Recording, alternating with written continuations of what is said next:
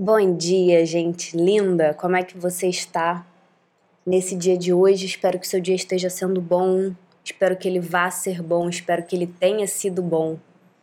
Espero que você goste desse nosso papo, dessa conversa que eu quero trazer para a gente conversar hoje. Espero que você converse comigo sobre isso depois. Eu já disse isso algumas vezes, né? Mas é bom repetir. Gravar esse podcast para você é uma atividade que me traz muita alegria mas eu sinto muita falta de realmente poder conversar ao vivo com você, então eu sempre adoro ouvir o que as pessoas pensam, o que, que elas refletem por causa de um episódio do podcast.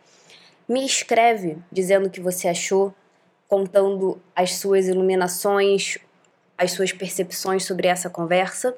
Eu estou sempre disponível por e-mail, ana.organizado.com ou nas redes sociais se você entrar no meu site, euorganizado.com, você encontra as minhas redes sociais. Hoje eu quero falar com você sobre as expectativas que a gente leva para dentro da nossa organização. E eu quero falar sobre duas queixas que eu escuto muito das pessoas. São queixas vizinhas, embora sejam queixas diferentes eu quero chegar mais perto dessas queixas, né? Quero analisar elas com você e quero desconstruir e dar uma olhada por detrás da cortina para ver o que, que talvez esteja por detrás desse desgosto, dessa reclamação, para que, caso essa seja a sua queixa, caso uma dessas queixas seja ou sejam as suas, para que você também esteja melhor munida, né, melhor munido de análises, compreensões e aceitação para realmente conseguir transformar e para conseguir diluir essas queixas e transformá-las em algo que te dê força ao invés de algo que tira a sua força. Quais são essas duas queixas? Vamos começar com uma descrição básica, né? Problema número um, dois pontos. Ana, eu não consigo centralizar as minhas ferramentas de organização, eu não consigo escolher um método, eu não consigo escolher uma ferramenta. E a todo momento eu sinto que eu testo coisas muito diferentes, eu uso muito, muitos aplicativos diferentes. E eu não consigo centralizar as minhas ferramentas, as minhas técnicas, as minhas práticas e os meus comportamentos de organização num lugar só. Parênteses. Método, prática são coisas muito diferentes de ferramentas. O GTD diz que existem comportamentos que te ajudam a ter controle das coisas e a organização é um dos comportamentos que te ajuda a ter controle das coisas, não é o único. GTD é um método que eu falo aqui, que eu trago para cá com muita frequência. Eu adoro esse método. Tem podcast, tem texto de blog. A Thaís Godinho do Vida Organizada é a grande mestra de GTD no Brasil. Então, caso você não saiba o que é, exercita o seu dedinho lá no Google, no meu site ou no site da Thaís, que você vai descobrir mais. Quando você tem um método de organização, quando você encontra um método para se organizar, geralmente ele é composto de diversos comportamentos e de diversos hábitos. Um bom exemplo que já contrapõe essa queixa, né, de ah, eu não consigo encontrar uma única coisa, uma única ferramenta que me ajuda a organizar a minha vida é o próprio GTD. Você pode não se identificar com o GTD, você pode não entender, você pode não ver benefícios, você pode achar o que você quiser dele, difícil, complexo, desnecessário, mas o simples fato de você entender o que é o GTD, estudar e chegar mais perto, vai fazer você ver que um método de organização é composto por diferentes comportamentos. O que eu dizia também sobre o GTD é que, sobre o GTD e sobre organização no geral, é que comportamento e hábito é diferente de ferramenta. Quando você tem uma única ferramenta de organização, Pode ser que você precise ter diversos hábitos dentro daquela ferramenta. Um bom exemplo de ferramenta que hoje em dia está super em voga, super badalada e ela ocupa para muitas pessoas esse lugar de é o meu altar da organização, eu não uso mais nada a não ser isso, é o Notion. O Notion é um aplicativo gratuito. Eu já fiz muito vídeo sobre ele lá no YouTube, muito a exagero. Eu já fiz alguns vídeos sobre ele no YouTube. O meu canal do YouTube se chama Eu Organizado. Ele tá um pouco mais cheio de coisas hoje em dia, tem vídeos legais lá para você ver. Eu já escrevi texto sobre ele no blog também.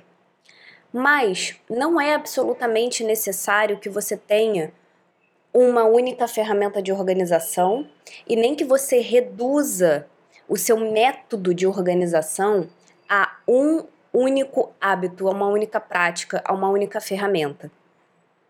Eu trouxe o exemplo do GTD para te mostrar que, ainda que você não pegue tudo que o GTD te diz para você, ainda que você não acolha exatamente o método do GTD ao pé da letra, ele mostra que se você criar o seu método de organização, que se você desenvolver o passo a passo da organização que funciona para você, muito provavelmente vai ser um passo a passo com diferentes ferramentas, com diferentes comportamentos, com diversas práticas, com N diferentes exercícios que você aplica em diferentes momentos.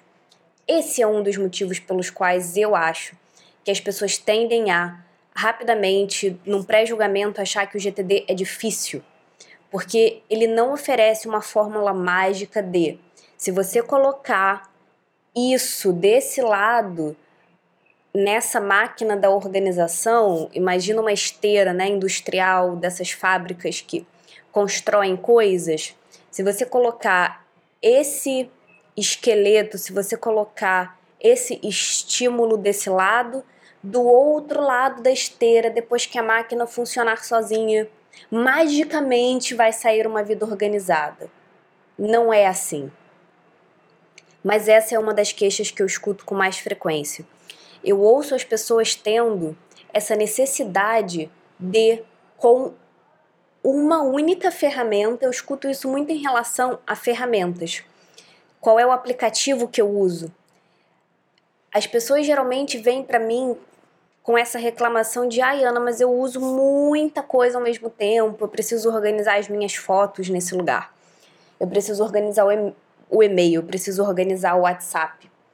Eu sinto essa dor de não ser mais fácil, de não ser mais centralizado, de não ser mais enxuto. Eu acho que existem muitos motivos que levam a gente a sentir essa dor. Cada um sabe qual é a sua dor, cada um sabe dos seus motivos.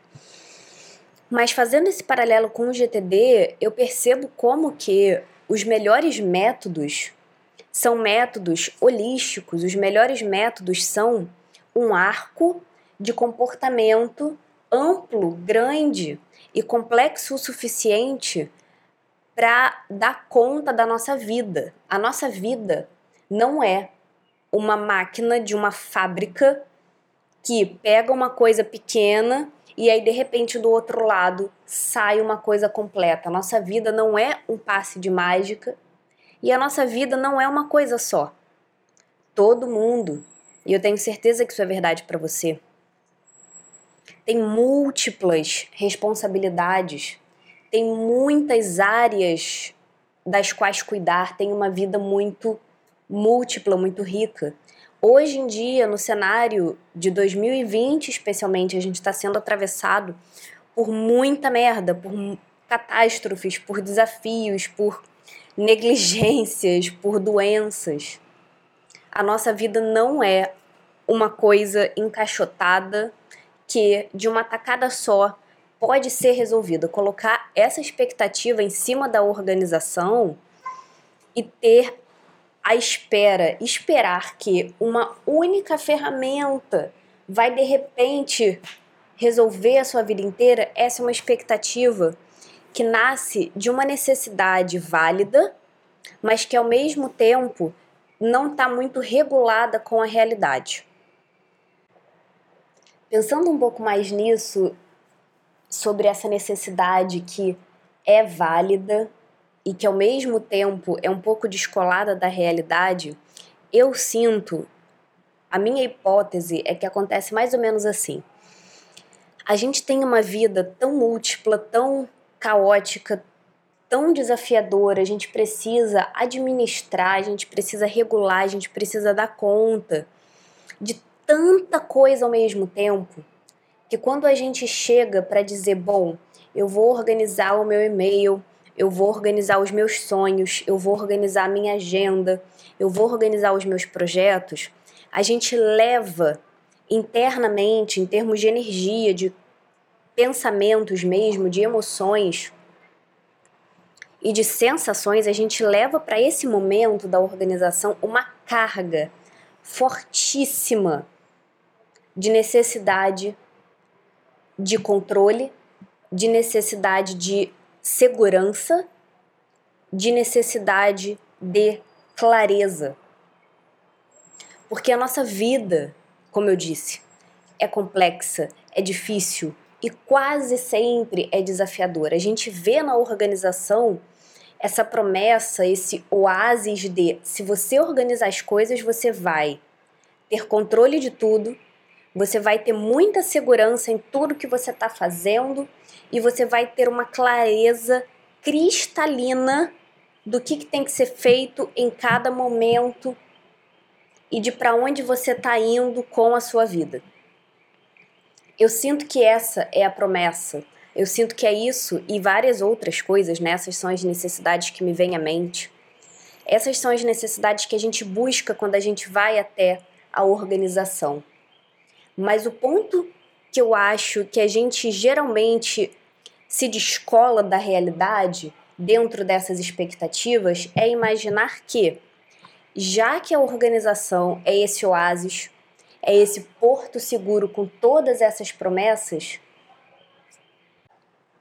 a gente espera que elas sejam dadas pra gente num passe de mágica da noite pro dia, como se imagina que a organização é uma barraquinha de feira que vende pastel e caldo de cana exatamente naquele dia que eu acho que é um dia longínquo, acho que ninguém anda fazendo isso, mas naquele dia em que você andou pra caralho na rua, sei lá, você tava andando muito, você tava cansada, cansado, tava andando no centro da cidade, sei lá onde, tava pela hora da morte, morrendo de sede, calor de 40 graus do Rio de Janeiro, e você encontra aquela barraquinha salvadora com caldo de cana fresquinho, com uma água fresquinha, e você, de alguma forma, desaba ali. Eu acho que quando a gente vai até a organização, se ela fosse esse oásis no meio de um deserto, a gente tem a expectativa que ela vai estar pronta. A gente tem a expectativa que a organização é como se fosse uma pessoa que trabalha numa barraquinha de pastel de caldo de cana, que vai apenas dizer o que, que você gostaria de comer. Você vai dizer o que você quer a pessoa vai te dar pronto o caldo de cana e o pastel e você vai precisar apenas ser banhada, apenas ser banhado com tudo que você precisava. Perceba se isso é o que acontece na sua cabeça, porque eu acho que é o que acontecia na minha e é o que acontece na cabeça de muita gente. Quando você vai até uma promessa de organização, quando você vai até alguma coisa que tem a promessa de te ajudar a se organizar, seja o que for, seja um texto de blog, seja um vídeo no YouTube, seja um curso de dois mil reais, qualquer coisa. A expectativa é que essa coisa, esse texto, essa pessoa, esse curso, o que está ali do outro lado, vai te apresentar um caminho tão claro, tão fácil, tão sem ruído, tão lógico, tão matemático, sabe? Tão racional que você não vai precisar tomar decisão nenhuma, que você não vai precisar mais navegar na incerteza da multipotencialidade da sua vida. Que você não vai mais precisar navegar, que você não vai mais precisar estar nessa energia da dúvida, nessa energia de para onde é que eu sigo. O grande erro nessa nessa fantasia, nessa falta de, de alinhamento, é que a gente exclui a vida da organização. Como se a organização fosse algo lógico, único, racional, extremamente preto no branco, extremamente 880, e que por causa dessa energia, quando a gente chega perto da organização, a gente vai ser influenciado por essa energia e a gente vai magicamente saber o que é o que e saber exatamente o que fazer o tempo todo. Eu acho que existe uma necessidade muito válida que faz a gente ter essa expectativa. A gente precisa de clareza, a gente precisa de segurança e a gente precisa sim de controle. Uma quantidade de controle que seja saudável, que seja do nosso tamanho, que seja flexível. O erro, minha gente, tá em quando você acha que você vai conseguir se organizar e que você vai conseguir magicamente resolver toda a sua organização de um jeito completamente anti-vida. Na minha opinião, a nossa expectativa desregulada de a organização é esse oásis de controle, de clareza, de racionalidade em que eu vou pedir uma coisa e alguém vai vir e vai me dar exatamente o que eu peço. Eu vou conseguir centralizar tudo o que eu preciso fazer na vida em um único aplicativo. Essas expectativas são anti-vida, porque não tem nada na vida e a organização não é exceção que seja num estalar de dedos, que seja num passe de mágica e que seja um milagre que vai cair no seu colo sem nenhum esforço. A outra queixa que eu escuto com frequência que tem a ver com essa, embora seja diferente, é a queixa de: nossa, Ana, eu não consigo me manter organizada. Gente, é uma, eu sinto isso, que coletivamente é uma expectativa que a gente tem que, uma vez que a gente se organiza, a gente nunca mais vai precisar sentir a energia do caos, sentir a energia da incerteza, sentir a energia da dúvida, que quando a gente está se organizando e bate a energia da dúvida e bate a energia da incerteza, a gente acha que a gente está fazendo alguma coisa errada. Eu li no Instagram uma frase muito boa que eu acho que tem a ver com isso. Dizia assim: Não se prometa nunca mais errar. Isso é meta de gente morta. Gente viva erra. Isso se aplica para a organização perfeitamente. Quando você começa a praticar algumas coisas da organização e aí de repente vem alguma coisa, que pode ser qualquer coisa, pode ser um sentimento, pode ser uma doença, pode ser um imprevisto, pode ser uma oportunidade de emprego, pode ser uma notícia de jornal, pode ser um livro, pode ser uma amiga que te liga, qualquer coisa que de alguma forma tira você do eixo que faz você de repente não sentir mais que você tem controle, quando essas coisas nos atravessam, elas também estão nos ajudando a nos organizar. Porque se você tem uma meta de perfeição na sua organização, parafraseando essa frase, essa é uma meta de gente morta. O que, que eu quero dizer com tudo isso? Olhando por detrás, olhando por trás da cortina dessas duas queixas, né, desses dois problemas, o problema de nossa, Ana, eu não consigo usar uma única ferramenta. Eu não consigo centralizar toda a minha vida no único aplicativo. Eu tenho que gerenciar várias coisas, tem muita coisa acontecendo. E o problema de eu não consigo manter a minha organização sempre presente, eu estou sempre voltando para a estaca zero, digamos assim. Por detrás dessas duas problemáticas, por detrás desses dois desgostos, tem, na minha opinião, essas necessidades. Eu vou até a organização porque eu espero e eu preciso me sentir mais segura. Eu preciso sentir que eu tenho mais clareza. Eu preciso sentir que eu tenho um pouco mais de controle. Eu preciso sentir que eu consigo descansar um pouco mais. Faz esse exercício caso você não tenha feito. Pega uma folha de papel, sem celular, sem computador perto, e escreve quais são as sensações que eu espero que a organização me traga dizendo em outras palavras quais são as necessidades suas que você sente que são preenchidas, são nutridas e são resolvidas mesmo quando você se organiza.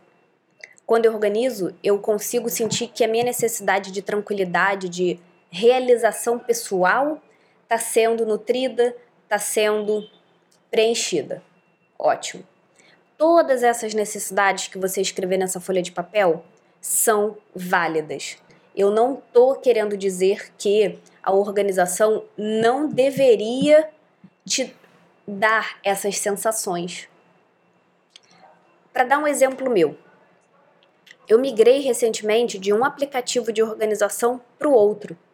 Eu estava com tudo organizado num app e aí eu fui e organizei tudo no outro app. Se você está ouvindo esse podcast perto da data do lançamento, no final, no início de outubro, esse é o post do blog mais recente. Existiu uma necessidade minha que fez com que essa mudança precisasse acontecer. Isso está tudo descrito lá no texto, eu não vou entrar nesse mérito aqui. Eu preciso que você reconheça as necessidades suas que te movem até a organização. Eu preciso que você valide e eu quero que você valide as suas próprias necessidades. Porque sim, se você vai se organizar esperando ter mais tranquilidade, mais tempo de qualidade para você mesma, mais descanso, mais realização pessoal, mais segurança e mais clareza, sim, isso precisa estar acontecendo. A sua organização precisa te dar esses sentimentos. Mas a parte disso que eu sinto que está desnivelada, que está desregulada, para dar o exemplo dessa primeira problemática, da primeira questão de eu não consigo organizar a minha vida inteira num aplicativo só, é a parte em que a gente espera que a gente não precise fazer mais trabalho nenhum, porque a organização vai magicamente nos dar todo o controle, toda a clareza que a gente, sei lá, há anos sente que não tem. Perceba você que se você usa vários aplicativos, por exemplo, várias ferramentas, você tem vários cadernos, várias folhas, e aí algumas vezes por ano você faz alguns exercícios de organização. E aí, várias vezes na semana, você aplica vários métodos diferentes. Quanto mais múltiplo for o seu sistema de organização, e para falar da segunda da segunda questão, do segundo problema, quanto mais vezes você sentir que você, entre aspas, voltou para a estaca zero e precisou começar o processo da organização de novo, meu bem, quanto mais você fizer essas duas coisas, mais você está treinando o músculo da organização. O músculo da organização se treina enquanto você navega no caos, enquanto você navega nas múltiplas escolhas, enquanto você navega na vida. A sua vida é múltipla, a sua vida é criativa, a sua vida é passional, a sua vida é imprevisível, bebê. Imprevisível. Você não vai conseguir ficar melhor na organização quando você espera fazer um esforço, uma vez, uma prática, uma compra, ver um vídeo, usar um caderno e de repente tudo cai no seu colo magicamente. Quanto mais você não que isso seja uma necessidade, mas isso tende a acontecer com frequência na vida de todo mundo. Com algumas pessoas mais, outras menos, em alguns períodos da sua vida mais, outros menos, mas assim, entre altos e baixos, entre períodos e períodos, entre privilégios e privilégios e pessoas e pessoas, todo mundo tem que, com frequência, voltar para a estaca zero. É por isso que eu digo que a vida te organiza. Ela pede de você uma lemolência, ela pede de você Jogo de cintura. Organização nada mais é do que jogo de cintura. Quanto mais você volta para aquele lugar de puta que pariu, tá tudo de pernas pro ar, eu perdi ou a perspectiva ou o controle. O GTD diz que a gente precisa organizar e a gente precisa gerenciar, a gente precisa regular tanto o nosso controle quanto a nossa perspectiva. Eu já disse isso várias vezes, mas vou repetir. Imagina que a sua vida é uma montanha. Quando você está lá embaixo, no chão, você está construindo o que você quer construir para sua vida. Quando você está embaixo da montanha, quando você está no nível do mar, no nível do chão, você está exercitando o seu controle. Para mim, esse ato de gravar esse episódio do podcast é uma tarefa bem pequenininha. Eu tô no nível agora do controle, eu tô apenas executando uma coisa muito prática que eu quero fazer. Quando você exercita o nível do controle, você está fazendo o trabalho de formiguinha. Você está botando um tijolo em cima do cimento e aí passa o cimento e aí põe outro tijolo. O GTD, o GTD diz que isso é tão importante quanto você subir para o topo da montanha e lá em cima você vai olhar. Quando você faz aquela trilha do caralho com aquela visão do paraíso e você vai lá para o alto e você vê a natureza em todo o seu esplendor, você tem a noção do macro, você vai tendo uma noção de Deus, na minha opinião, do universo, da magia divina do universo, porque você está no topo de uma montanha olhando para uma, uma imagem de natureza que te deixa admirada ou admirado. Você precisa manter essa perspectiva dentro da sua própria vida. Quando a gente mantém essa perspectiva, a gente se descola do pequeno e a gente começa a olhar para onde que eu tô indo com a minha vida. Quando você sobe para o topo da montanha, você olha as suas construções de cima. Você consegue ver o que, que você estava construindo. A metáfora da construção em relação a controle e perspectiva é justamente para te ajudar a entender que as suas tarefas e projetos são construções, são coisas que você faz na sua cidade, no seu reino. Quando você sobe para o topo da montanha, você vê o que, que você está construindo, o que, que você está fazendo com o seu tempo. Para onde que todo aquele recurso está indo? Você está usando cimento e tijolo para construir o quê? O GTD diz que um não existe sem o outro, os dois lados precisam ser nutridos, porque quando você controla demais sem ter perspectiva, você cai no microgerenciamento. Quando você vive no topo da montanha e não vai para a prática, você está tendo visão atrás de visão, mas você não está saindo do lugar, você não está tendo proatividade, você não está exercendo o seu poder pessoal para fazer aquilo acontecer. Por que, que eu disse tudo isso? Porque as pessoas acham que geralmente a única coisa que é necessária para se organizar é ter controle do seu calendário, da sua agenda. Ou as pessoas acham que a única coisa necessária para se organizar é fazer um planejamento, é ter um plano de ação detalhado, o que, que você vai fazer mês que vem, o que, que você vai fazer ano que vem. A organização é múltipla e a organização tá nessa regulação. A organização não é só uma dessas coisas. A organização nunca vai ser só uma coisa, porque a sua vida não é reduzível e não está reduzida a apenas uma coisa. Você não é uma pessoa rasa, você não é uma pessoa unilateral, digamos assim, você não tem só um aspecto e nem tem a sua organização. O ato de se organizar segundo o GTD é fazer esse caminho de subir para a montanha descer para a montanha, subir para a montanha, descer da montanha. Você é a CEO ou o CEO da sua vida, você é o chefe, você é a presidente, você precisa ir lá para cima e ver para onde caralho tudo isso está indo e você também é a pessoa que tem que fazer. Por isso que quando você tem um sistema de organização com várias partes, você mais do que nunca está treinando a sua organização. Pensa que quanto mais você conseguir regular, se movimentar entre múltiplas coisas e ainda assim ter clareza, segurança e controle, aí sim você está tendo uma organização de gente viva.